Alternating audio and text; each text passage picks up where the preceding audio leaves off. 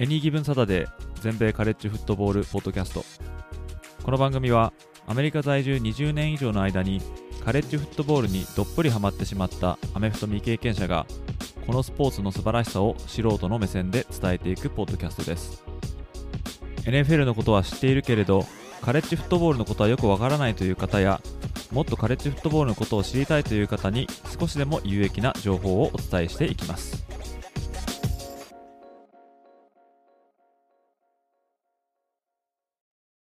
皆様ご機嫌いかがでしょうか？こちらは全米カレッジフットボールファンサイトのエニーギブンサタデーのポッドキャストです。1ヶ月ポッドキャストチャレンジいよいよ31日目最後のエピソードはそれにふさわしいビッグなゲストに来ていただきました、えー今回来ていただいたのは希少なアメフト系ポッドキャストを運営しておられますアメフト沼さんです。どうぞよろしくお願いします。よろしくお願いします。まあ、このポッドキャストを聞いてくださってる皆さんはおそらく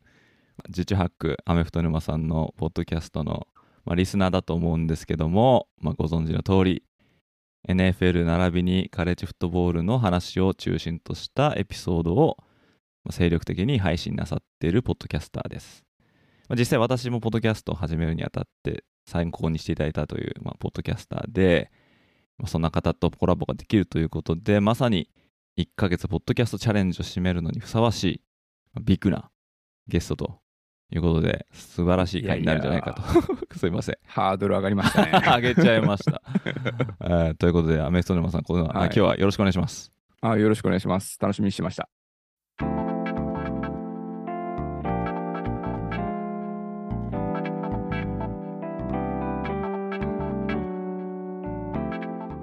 ということで今回はアメフト系ポッドキャスターのアメフト沼さんをゲストにお迎えしてやっていこうと思うんですけどもはい。はい、今回はあ前置きはなしにして、まあ、いきなりですね、まあ、メインテーマを語っていきたいと思うんですけども、ですね。まあ、今回はあカレッジフットボールシーズン開幕直前ということで、まあ、今年の注目したい気になる試合っていうのをですね、まあ、2人で交互にピックアップしていって、まあ、それについて2人でまあざっくばらんに語っていこうじゃないかと、まあ、そういう企画を、えーしていきたいと思います。はいはい。はい。まあね、事前にいろいろこうちょっと出したりとかして、えーそうですね。とうんあのお願いしてるんで、ちょっとこれはですね、えーまあ、13週ですね、分ですね、うん。えーこれあるんで、ちょっとこう、早速ですね、どんどん、はいはい。まあ、すごい面白い試合がいっぱいあるんで、これをウィーク1からずずっとお話ししていこうかなと思うんで、よろしくお願いします。よろしくお願いします。はい。じゃあまずはですね、開幕の、まあウはいィーク1ですね、ウィーク1っていうのは9月の頭とか8月の後半とか、それでまあね、いっぱい開幕戦面白いのあるんですけど、じゃあまず沼さんから一つこれはちょっと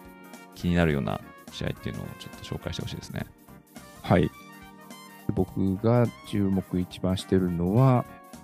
オハイオ州立大学のホームでやるノートルダム大学との一戦ですかね。でっかいですよね、これね。めちゃめちゃいきなりね、名門同士が戦うと。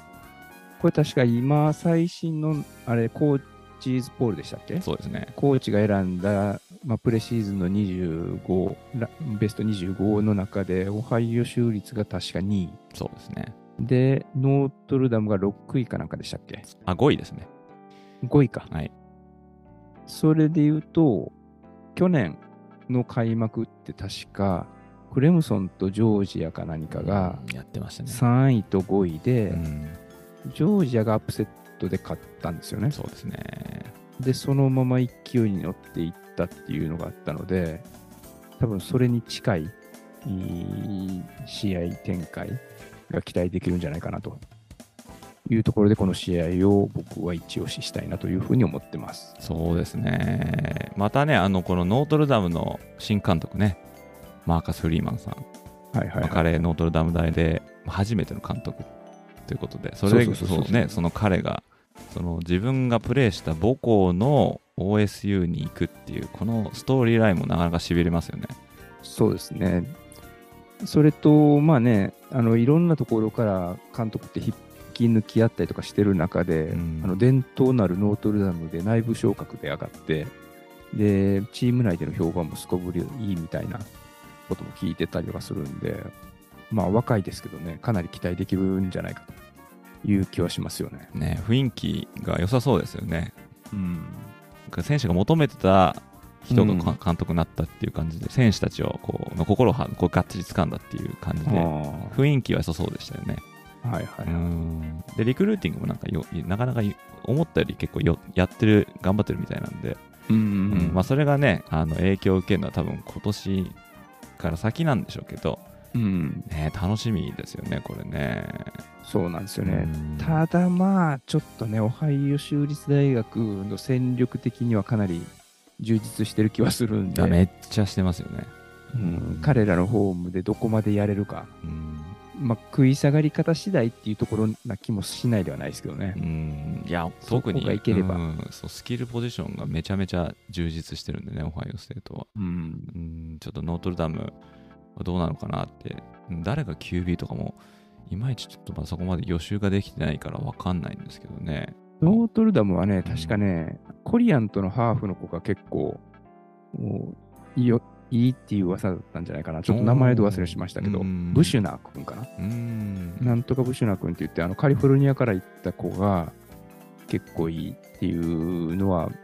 見てたんですけど、うんまあ彼が先発取れるかどうかっていうところですかね。なるほどなるほど。う。うんんまあ、あとね、オハイオステートは、なんかディフェンシブコーディネーターで新しくこのジム・ノールズっていう人が、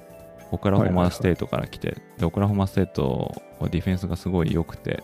うんで、オハイオステートは、まあ、んもしどこか弱めを上げるとすればディフェンスだって言われてて、ううんん。だこの、そうですよねどういうふうにこうトランスフォームするのかのも気になるところですよね。う。うんん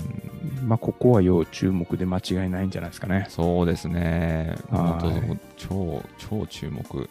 ですよね。まあ他にもね、あの開幕戦のウィーク1で挙げるとすれば、例えばオレゴン、ジョージアとか、ね、FSU、LSU とか、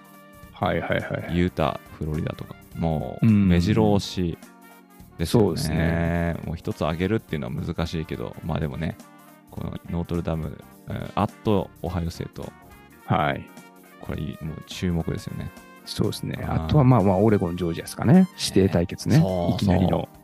ねえ誰がこんな組み合わせをこうしたのかなっていうね、まあ、何ももし知らない方いいらっしゃったらあれですけどあの、ねうん昨年ジョージア大優勝してその時のディフェンシブコーディネーターだったダン・レニングっていう人が現在オレゴン大学を、まあ、指揮するということで、まあ、そのねフルス対決ですよねこれね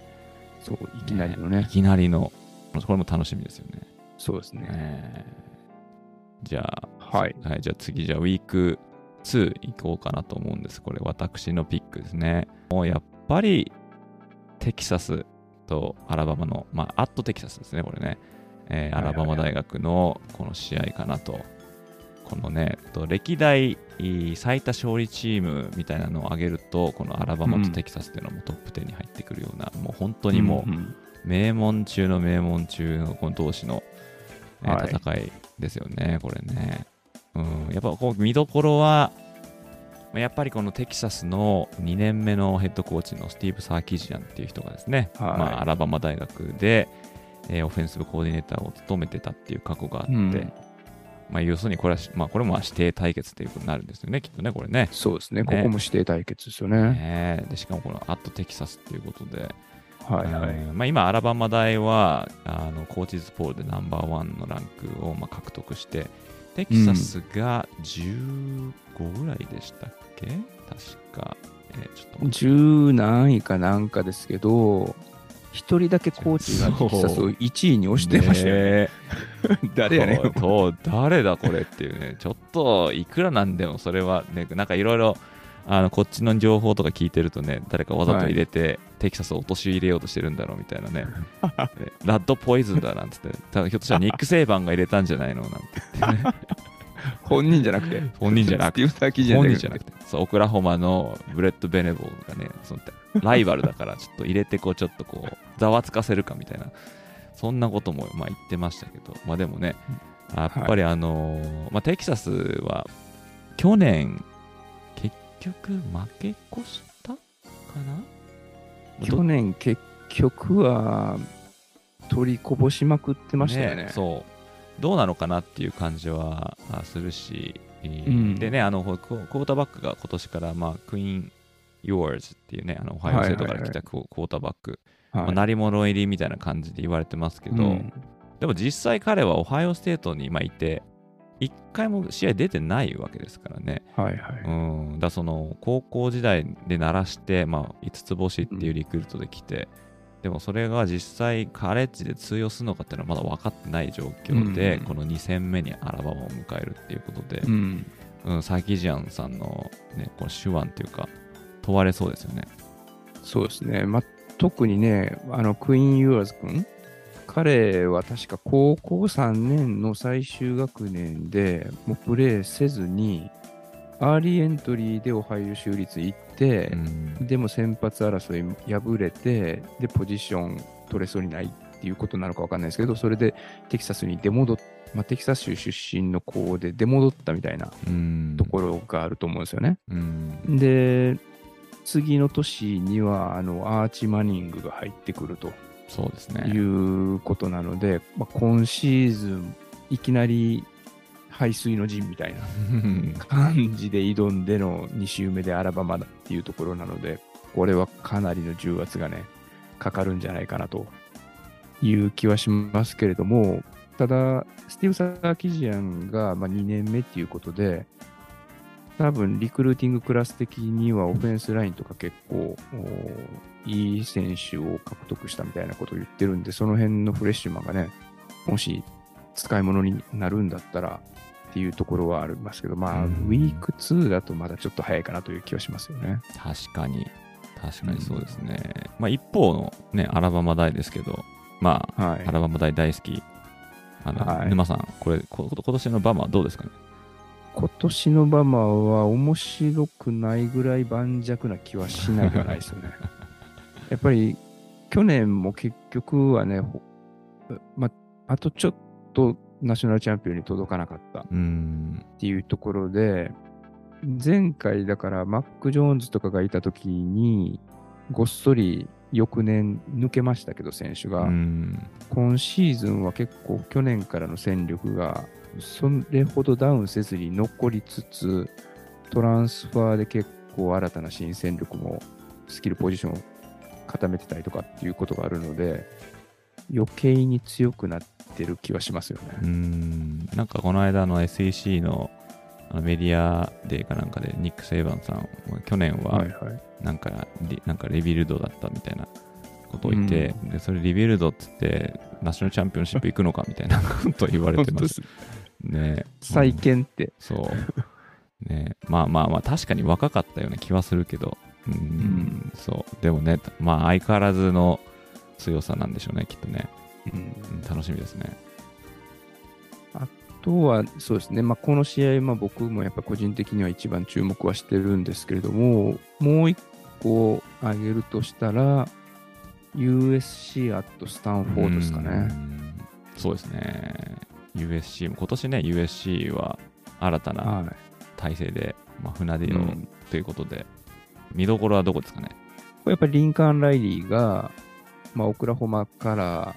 まあ、USC に電撃的な形で、まあ、ヘッドコーチが移籍をして、で、オクラホマの主力の選手とか、あとは他のチームのエースレシーバーみたいなのをごっそり引き抜いて、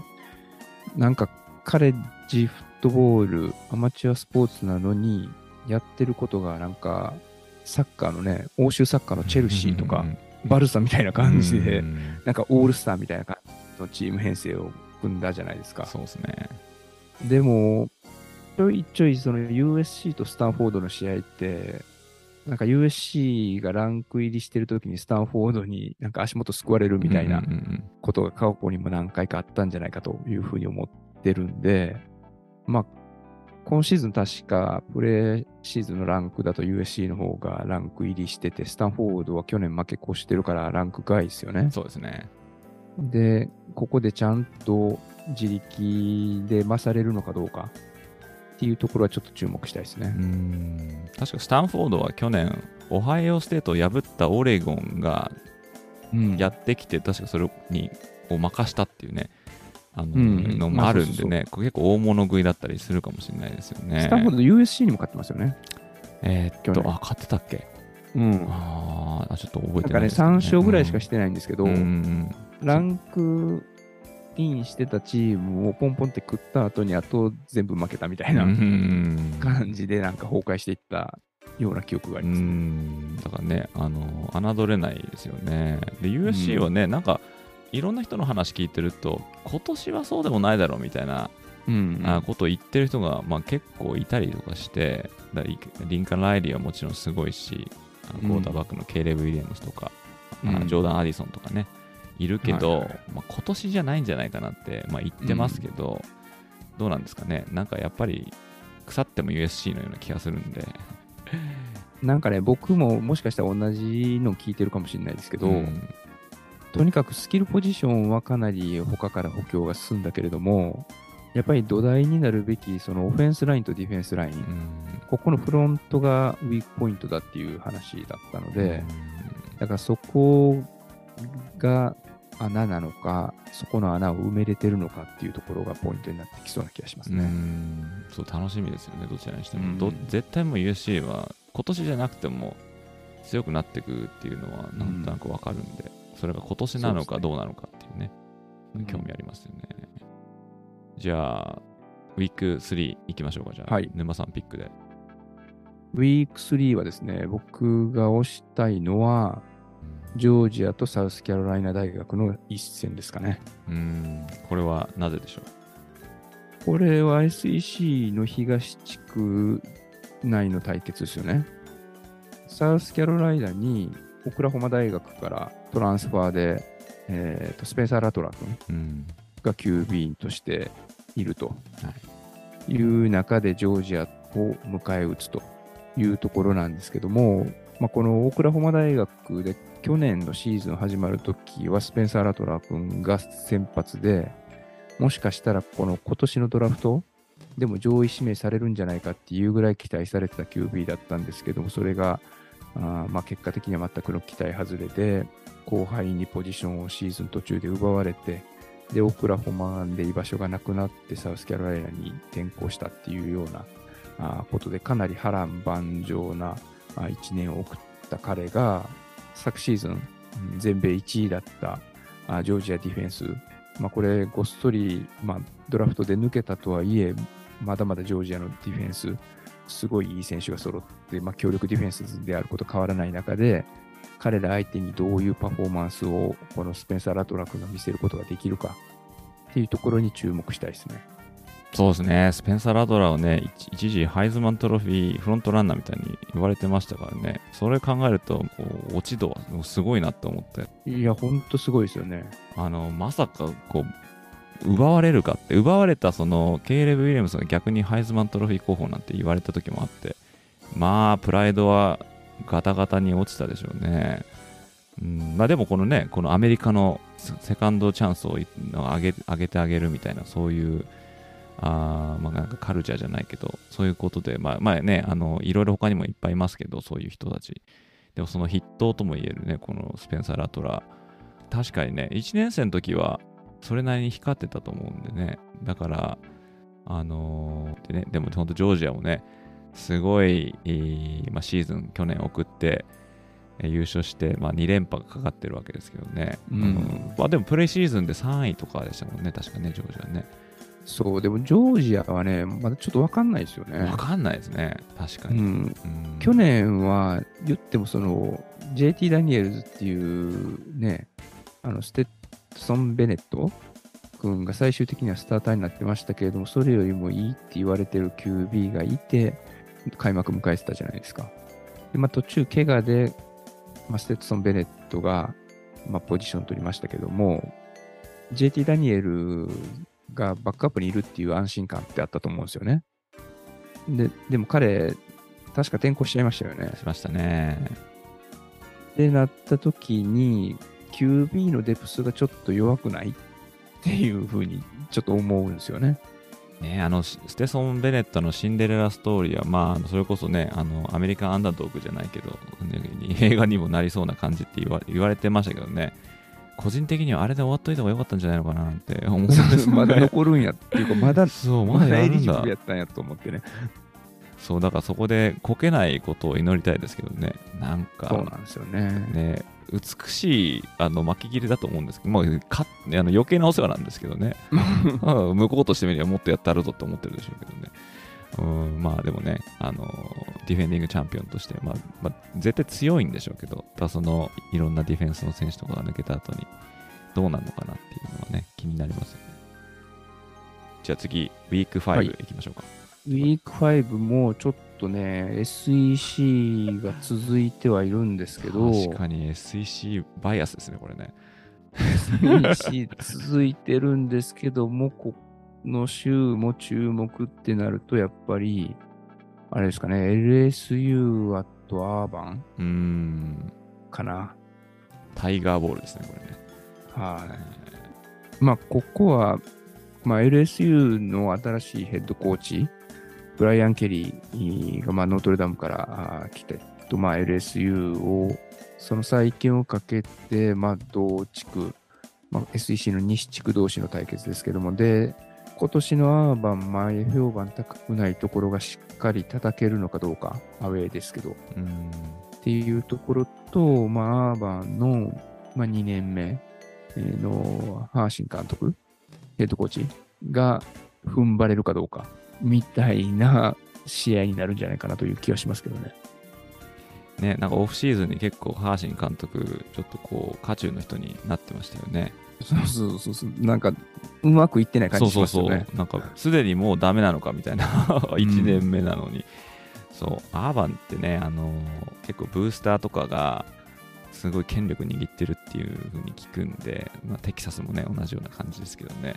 なかなか好きな風にやらせてもらえないのはあんのかもしれないし、ちゃんと結果が出ないとすぐに、あの、おいやっぱダメなんじゃないのなんていうね、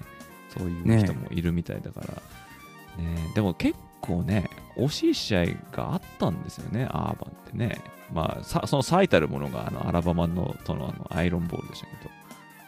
そうだから結構そういう試合がね、何個かあったんですよね。だそれを取ってれば、あの風向きも違ったんでしょうけどね。そうそうそうそう、波に乗れるか乗れないかの大きなところでね。でもね、ちょっとこう今シーズンはね、あのちょっとこう新しいクォーターバックを A&M から獲得しましたよね。ザック・カルザダですね。本当ね、あのいろんな QB がいろんなとこ行ったりとかして、すごいちょっとわけわかんなくなってますけどね。はいはい。そうね、この同地区でねう。ーん。そう。で、それであのね、その、もともといたボボーニックスがオレゴンに行ったりとかしてましたけどね。ううんん。まあでも LSU はね、あの、なんか最近あんまりこう話に出てこないような気がして、とそれが逆にちょっとなんかこう不気味だなっていう気がするんですよね。まあ、常にタレントいますからね。そう。なんか LSU は、まあブライアン・ケリー1年目だし、まあまあみたいな感じで、ちょっとなんかちょっと蚊帳の外に置かれてるような気がするんですけど、でもね、で、しかもなんかこう今、ランキング外だから、これなんかちょっとすごいセットアップされてるような気がして、なんか、ランク外がガンガン上がってきて、最終的にみたいな、なんかそんなこともないのかななんて思ってるチームですよね、LSU。QB 誰でしたっけ ?LSU って？LSU の QB はまだ戦ってて、えっとね、えっと、あマイルズ・ブレナンっていうのもともといても3年目とか4年目とか、でも怪我とかで出れてなくて、でその彼と、えー戦ってんのが、あとあの、アリゾナステートのクォーターバックだった、えっと、ジェイデン、ジェイデン、なんだっけな、えっと、ジェイデン、なんとか、ジェイデン・ダニエル、ダニエルズですね。うん。っていうのがいて、で、そう、それと、あともう一人ぐらいなんか、あの、こう、有能な、三つどもえのなんか戦いみたいな感じだったと思ううんですけどね。うん、それも何誰が出てくるかっていうのまあ、気になりますよね。まあ、ジョー・バロー的な選手はいないってことですね。うん、どういないのかな？うーん、そう。マックス・ジョンソンっていうのはね、いたんですよね、去年までね。はいはいマックス・転向しましたよねそう、転換したんですよね。あれどこ行ったんでしたっけ？マックス・ジョンソンはね、どこでしたっけ？どこ行ったんだっけ、えーどこか行きましたよね。あ、あ、A&M だ。A&M 行ったんですね。うーん。そう。で、これあれですよね。確かね、あのなんだっけ、お父さんがね、クォーターバックの、なんでしたっけ、名前。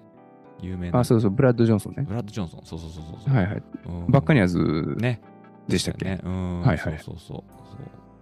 サラブレッドじゃないですけどね、彼も。ね、やってたんだけど、転校しちゃって、もう本当にね、さっきも言ったけど、ちょっと追いつかないですね。このクォーターバック玉突きが。うん激しい本当本当その通りですよね。誰かがいなくなって入って、じゃあそこに空いたからボール行きますみたいな。ほんと節操がないですよね。昔は考えられないですよね。ね本当ね。そう、まあ、あとこれじゃあ、ワビッグ5、他にちょっとビッと見ると、あと、オクラホマステート、ベーラー、このあの、あのリマッチね、ビッグ12チャンピオンシップの。ああ、これは楽しみですね。ね、これとあか。これ見ようとしたかもしれない。うん、これがね、あるんですよね。あとは、なんでしょうね、個人的には、ノースカロライナステート、アットクレムソンっていうのが気になるんですよね。うんえーこのノースカロライナは去年、クレムソンアップセットして勝って、でクレムソン、このそのその敗戦で2敗目喫してランキングから落ちていったっていう試合なんですけどね、このあのネンシーステートのクォーターバックのこのリーリー君っていうのがいるんですけどね、はいはいはい。うんちょっと気になってるクォーターバックですね。うんうんまあ、そんなのが、まあ、ウィーク5かな。じゃあ、えっとウィーク6いきます。じゃあ、はいはい。もうね、このウィーク6はもうここれしかないと思うんですけど、あのテキサス A&M アットアラバマですよね。ああ、10月8日ですか、これはそう。ですね。もうこれ、はいはいはいまあ、他にもね、あるんですよ。いい試合いっぱい。でもね、このいわゆるビーフ的なことを考えると、はいここじゃないかな。まあね、もう勘の鋭い方はもうね、みんな分かってると思うんですけど、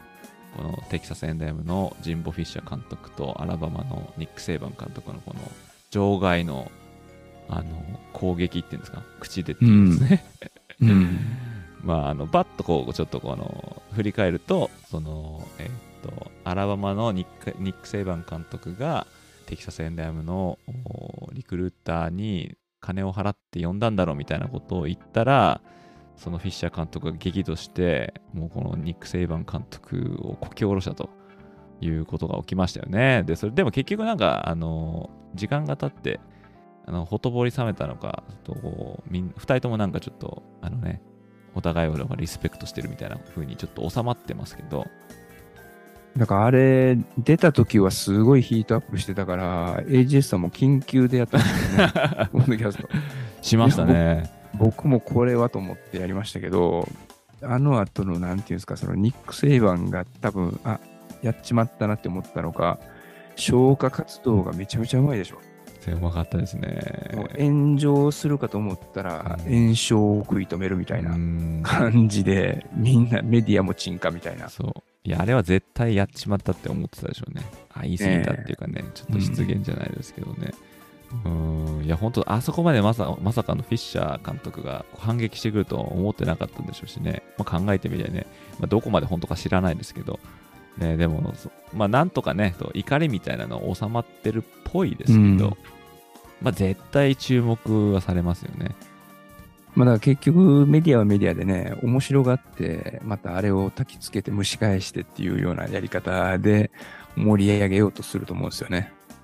で、これウィーク6なんで、まあ、それまでの5週の戦いぶり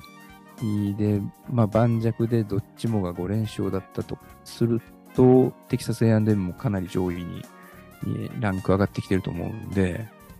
それで対決ってなると余計盛り上がるでしょうね。うん。で、またあの、テキサス A&M がね、リクルーティングのランキングで、今年1位を獲得したということで、アラバマと、まあ、ジョージアもそうですけど、その牙城を崩したっていうね、こうちょっとこう、イケイケな感じがするじゃないですか、テキサス A&M。で、それのね、あの戦いということで、まあ、アラバマ大でね、あのやるってこのホームのゲームですけど、これはね、絶対いろんな意味で盛り上がりますよね、これね。まあ、アラバマは選手はね、去年の借り返したいっていうところの方が多分強いと思うんで、そこにフォーカスしてると思うんですよね。で、テキサス A&M は、まあ、言ってもそのリクルーティングがすごい成功したって言っても、そいつら入ってくるのは次の年、確かに。今シーズンの話じゃなくて、うん来シーズンの話なんで、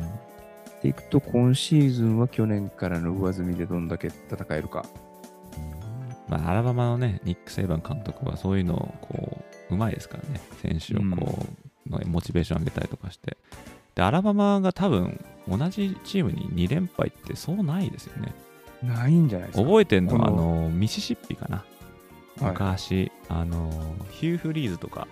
がいた時の、ああ、はいはいはい。確か2連勝してんですよね、アラバマにね。ないつでしたっけね、あれ2013とか。もっ2年連続ですよね。うん、してましたよね。はいはい2014、15とか、なんかそこら辺かちょっと覚えてないですけど。まあ、それだから、なかなかなタスクだと思うんですけどね、2連敗、2連覇する、2連勝かするのは、まあ、気になりますよね。他に、じゃあこの週見ると、テキサス、オクラホマ、このレッドリバーシュートアウト、あ、シュートアウトって言わないんですね。レッドリバーライバリーですね。サーキジアンと1年目のこのブレント・ベナブルズさんのうんオクラホマのこの試合、まあ、これもね、どうなって、2人たち、あ2チームがどうなってるかによって盛り上がりは変わってくると思うんですけど、まあ、あと、オハイオステート、あとミシガンステートとかも、これもね、はいはいこれ面白そうですよね。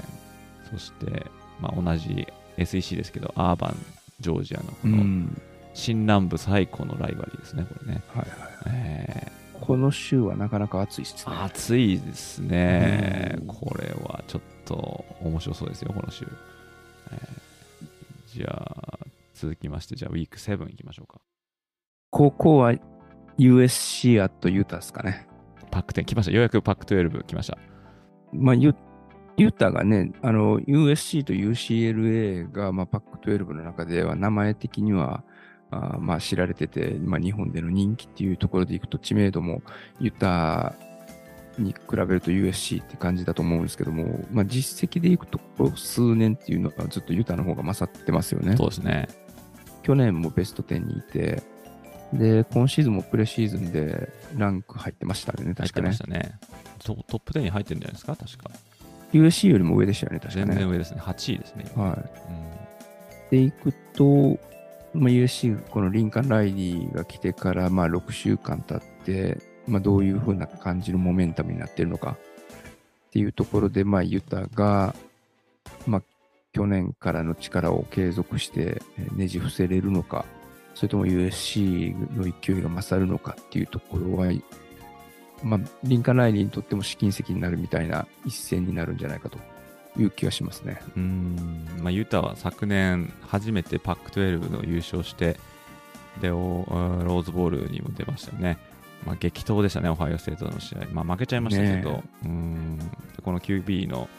えっと、ライジング君ですね。はいはいちょっとファーストネーム忘れちゃかなりいいですもんね。えー名前がまずいいじゃないですか。ラライジングですよ。ね本当に。ね ね。え、だからその、カエル・ウィッテンハムとかの感じだと思うんはいですよね。はいはいはい。もう多分ね、長いですよね長いんですよね、あの人ね。うん。で、あの、本当なんかこう、堅実にこうチームを作ってくるっていう感じ、派手さではないけどっていう、それがようやくなんか実を結んだみたいな感じでしたよね、去年ね。高校は楽しみですね。楽しみですね、パック。うんまあ、このユタは今、あのパック12の、まあ、今、優勝候補って今の現時点で挙げられてるんで、まあ、今ね、沼さんもおっしゃってたみたいに、ここまでの動向によってはね、えーっと、まあ、どっちかがもうこけてなければ、これはちょっと天王山みたいな感じになってるかもしれないですよね。そううんまあ、あと、あの、日本人がね、2人いるんですよね、ユタにね。あ、そうなんですかそうなんですよ。あうのん、一人なんかランニングバックと、でもう一人ちょっと覚えてないですけど、いるんですよね。まあ試合に出るかどうかはわかんないですけど、うーん、まあそこでもちょっと見てみたいなっていう気はしますね。なるほどそう。要チェックですね。要チェックですね。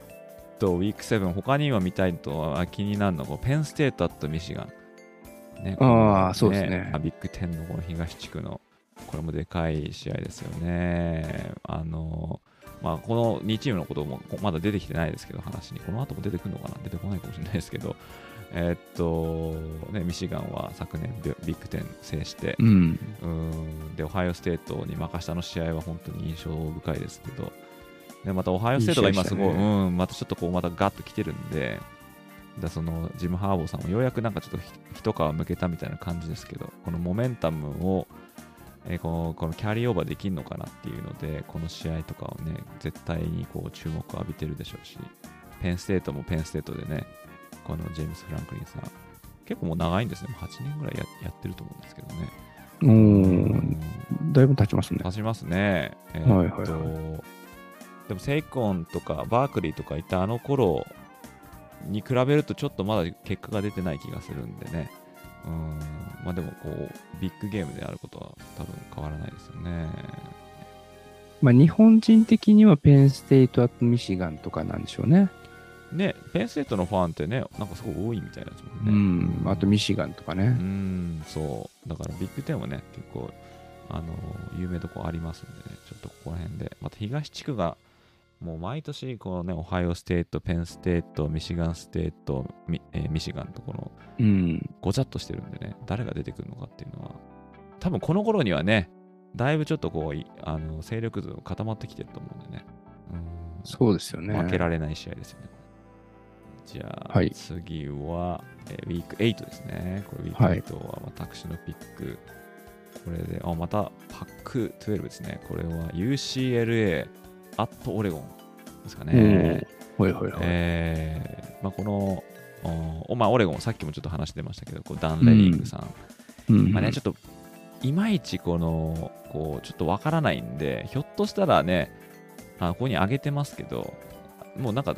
こけてる可能性もないことないかもしれないんですよね。うん、でもしそうじゃなかったとして、で UCLA はまあチップ・ケリー監督のもう4、5年目だと思うんですけどね、まああのまあ、因縁があるっちゃあるかなっていうね、もともとオレゴンにいた、まあ、チップ・ケリーのチームが、えー、とオレゴンに行くということで、これオレゴンに行くのは、あの確か2回目、え3回目かな？でどえー過去2回やって、まだ勝ってないんですよね、チップ・ケリーは古巣に。でもこの UCLA がちょっと今こう上り調子っていうふうに言われてて、えーであのー何でしたっけあの名前えーっとドリアン・トンプソンっていうクォーターバックまだいると思うんですよね UCLA はいはい。はい。なんかもうもう6年7年ぐらいいそうな感じでもうすごい長いような印象があるんですけどね 多分これ最後だと思うんですけど、えーっとまあ彼の、まあ、集大成なこのシーズンでちょっとこう UCLA はなんかパック12で穴なんじゃないかなっていうふうに、まあ、勝手にちょっと思ってるんでもしオレゴンがねこうここまで上がってきてて、まあ、どっちもですけどだったらちょっとこの試合は、まあさっきの USC とユタと、まあ、絡めて面白い試合になってるんじゃないかなと思いますね。まあだからこのね、UCLA もそうですし、さっき言ってた USC もそうですけれども、ね、これも AJ さん緊急配信してましたけど、まあ僕もあれしましたけど、まあ、パック12から脱出というか、ビッグ10に行くみたいなことを言って大騒ぎになりましたけれども、じゃあ実際今パック12で、えー競合として、えー押しも押される強豪かというと、そうじゃない2チームですからね。そうですねそこで言うと、対戦するユタだったりとか、オレゴンの方が今、パック12を牽引してるうチームなので、そこを相手に UCLA とかはちゃんと勝てんのかっていうところですよね。ちょっと勝っておきたいですよね。ねえ、ただ、オレゴンはオレゴンでね、まあ、ボーニックス、アーバンから、えーっと、まあこれもトランスファーの QB ですけども、が行ってたりとかいうところで、まあ、SEC ではなかなかね、ボーニックスで勝てたかっていうとそうじゃなかったかもしれないですけど、じゃあパック12行ったら、あーもしかしたら本来の力を発揮できるかもみたいなところもあるかなと思うんで、まあ、ここオレゴン、僕はなんかオレゴンがしっかりいきそうな気はしますけどね。あのどっちにも転びそうな感じがしますけど、まあ、ど、どっちかはランク残っといてほしいですね。そうですね。8周目までの間にねうん。そう。